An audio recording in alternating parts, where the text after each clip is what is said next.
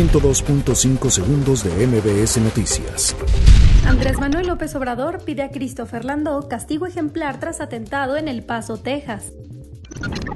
El INE asegura que puede ir a elecciones intermedias sin hacer cambios a la reforma electoral.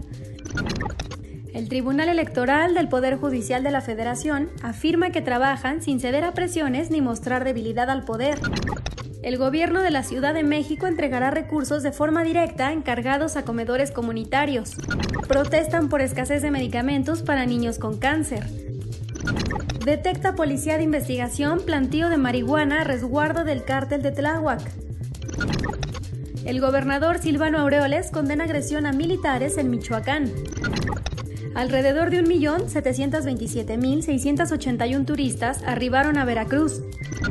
Donald Trump, presidente de Estados Unidos, negó haber sugerido bombardear huracanes. La mexicana María de Los Ángeles Ortiz, cuatro veces campeona para Panamericana. 102.5 segundos de MBS Noticias.